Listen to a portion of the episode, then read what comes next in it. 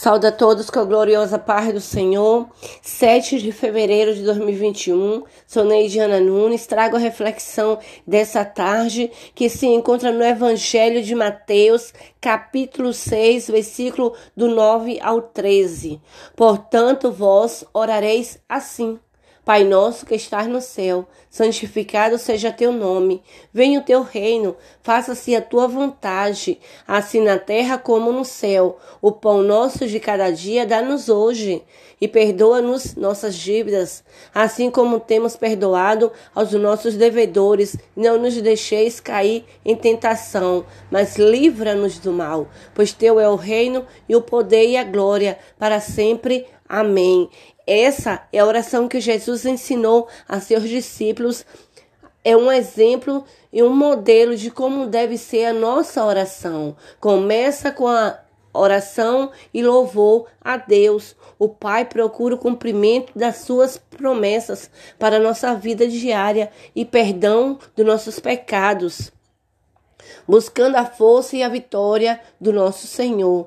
Encerrando, tributa a honra e glória ao governador do universo, o redentor da humanidade. A oração, o modelo começa com a garantia de que Deus é o nosso Pai e isso nos motiva a glorificá-lo. Jesus praticou a oração com regularidade e frequência e nos ensinou a orar também. Seu grande objetivo sempre foi reconduzir as pessoas a Deus através da redenção e da adoção como filhos. A oração do Senhor contém sete petições por bênçãos espirituais e apenas um pedido por necessidades materiais. Precisamos sempre nos lembrar disso.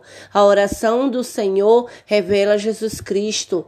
Com certeza nele estão centralizadas nossas palavras dessa oração. Quais são as primeiras palavras? Pai nosso que estás no céu. Foi na cruz que essa palavra se tornaram possível. E logo após a ressurreição, Jesus disse: Subo para meu Pai e vosso Pai, para meu Deus e vosso Deus. João 20, versículo 17. O Salvador morreu por nós. Oremos. Senhor, quero ser como as criancinhas para poder alcançar tuas bênçãos.